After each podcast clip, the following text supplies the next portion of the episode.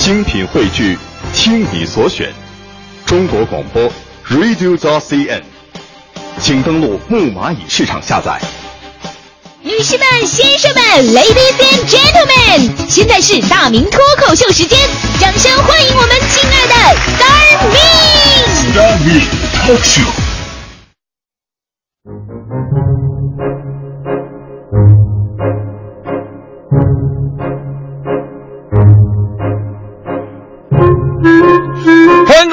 今天的大明脱口秀，我是大明。我们经常说啊，笑一笑，十年少。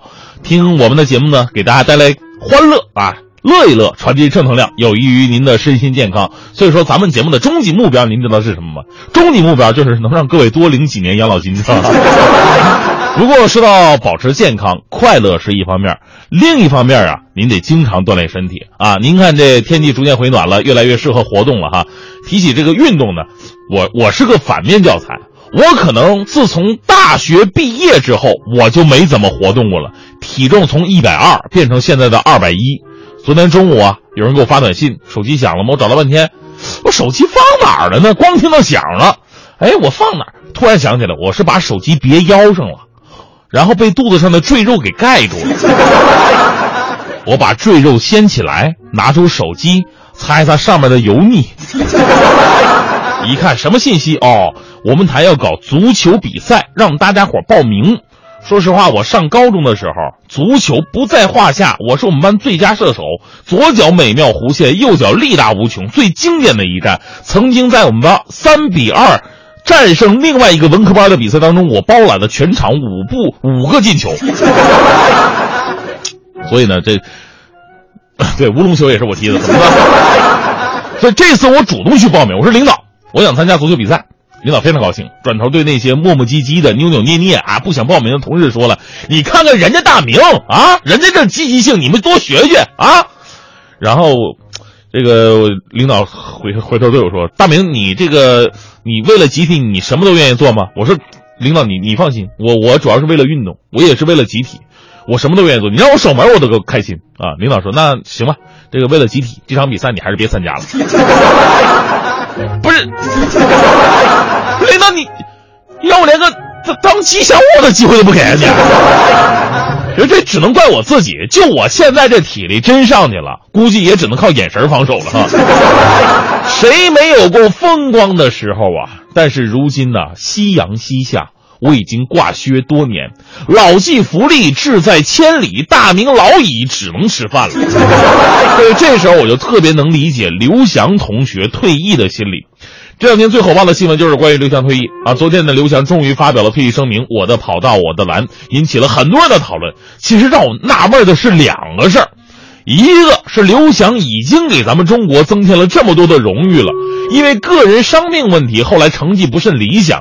作为旁观者，最多的只能是惋惜。有什么可嘲笑和讽刺的呢？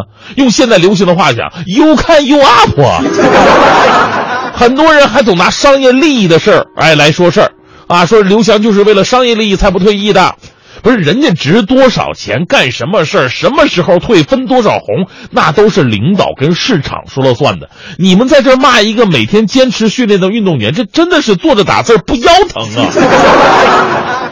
其实对于刘翔的争议呢，毕竟是小事儿。真正的大事儿是同样在近期两条关于体育的新闻，这才真的应该被关注。一个呢是青岛的体育考试纳入了这个引体向上，就是学生的体育考试啊，纳入引体向上了。那怎么达标呢？七个合格，二十二个满分。学生还没怎么说呢，家长先不干了，说无法完成啊，太难了。还有一个就是前两天海南中学八百多名初中毕业生参加体育考试，有部分学生跑完八百米或者一千米之后呢，体力不支，累的是东倒西歪。这两条体育考试的新闻，相比于刘翔退役的事儿，我觉得更加值得讨论。你想想，这些十五六岁的中中学生，按理来说是血气方刚、活蹦乱跳、身体倍儿棒，就是你放在地上你都抓不着那种。这千八百米的路程，顶多算个热身呢。但是你看看这帮学生跑的啊，有跑下来一屁股坐地上大喘粗粗气的，有被同学搀扶着累得够呛的，有的还让同学搀都搀不起来，干脆躺在地上起不来的。更过分的还有直接吐在操场的 啊！我们知道，喝酒喝多了是醉吐，吃饭不消化是饱吐，孕妇都有反应的是孕吐。那除此之外，这帮学生居然创造了跑吐 啊！我们与其质疑刘翔啊，这个奥运会世锦赛的冠军，这个曾经是世界。一百一十米栏最快的男人的经历，为什么不认认真真去关心一下现在中小学生的身体素质呢？你看吧，学校呢现在都忙着什么追求升学率啊，导致体育课备战，寄希望于第八套人民体广播体操能够改善青少年体质。学生现在忙着考考好大学，找个好工作，刻苦学习，每天最大的运动量就是背着书包上下学。家长一门心思找重点学校买辅导书，不惜投入，但是对于孩子的活动时间却极其的吝啬。二零一三年一月，《北京晨报》曾经报道过，说北京高中生的体检合格率仅仅只有一成啊，而且还披露，北京有一所三千五百名学生规模的大学进行军训之后，看病的人数达到了六千多人。体育专家指出了，中国青少年在力量、速度、爆发力和耐力等方面，身体素质出现了全面的下滑，而肥胖、豆芽菜型的孩子跟近视眼的孩子数量，已经在急剧的增长当中。而就在寥寥无几的几节体育课上，我们看吧，我们能接触真正自己喜欢的项目越来越少了啊！一般的体育课都干嘛呀？什么做操、打拳、扔实心球。真正感兴趣的几个项目，从来没有系统的学过。学校还美其名曰说保护学生们的身体安全，全身心投入到学习生活当中。上个体育课，有的时候最悲催的进来的不是体育老师，而是数学老师。我们现在说数学不好，经常说你的数学是不是体育老师教的呀？可是顶多是个玩笑话，但是我可以拍着胸脯的说，我的体育真的是数学老师教的。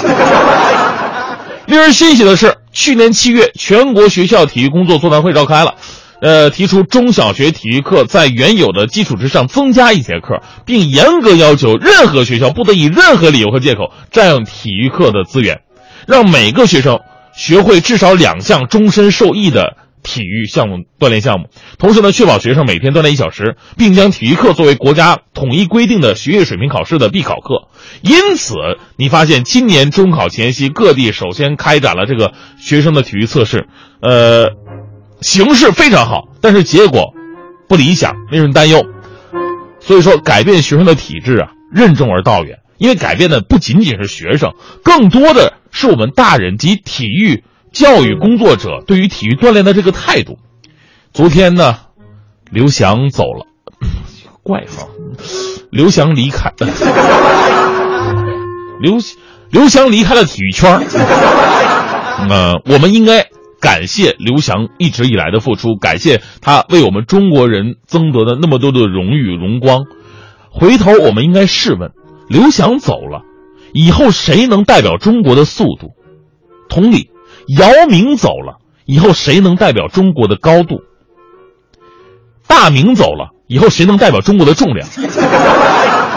黄欢走了以后，谁能代表中国的低调？所以，我们需要的是真正的刘翔，而不是让那些无聊的人在网络上到处刘翔。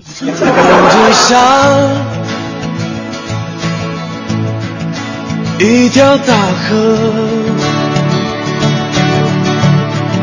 时而宁静，时而疯狂。现实就像一把枷锁，把我困住。无法挣脱，这样的生活锋利如刀，一次次将我重伤。我知道我要的那种幸福，就在那片更高的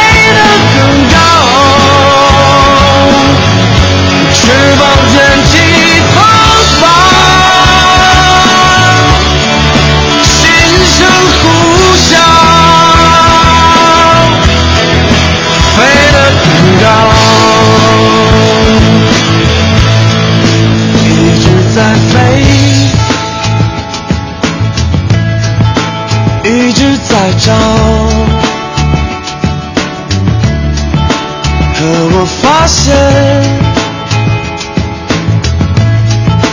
无法找到。若真想要，是一次解放，要先剪碎这有过的网。我要的一种生命更灿烂我要的一片天空更蔚蓝我知道我要的那种幸福就在那片更高的天空我要飞得更高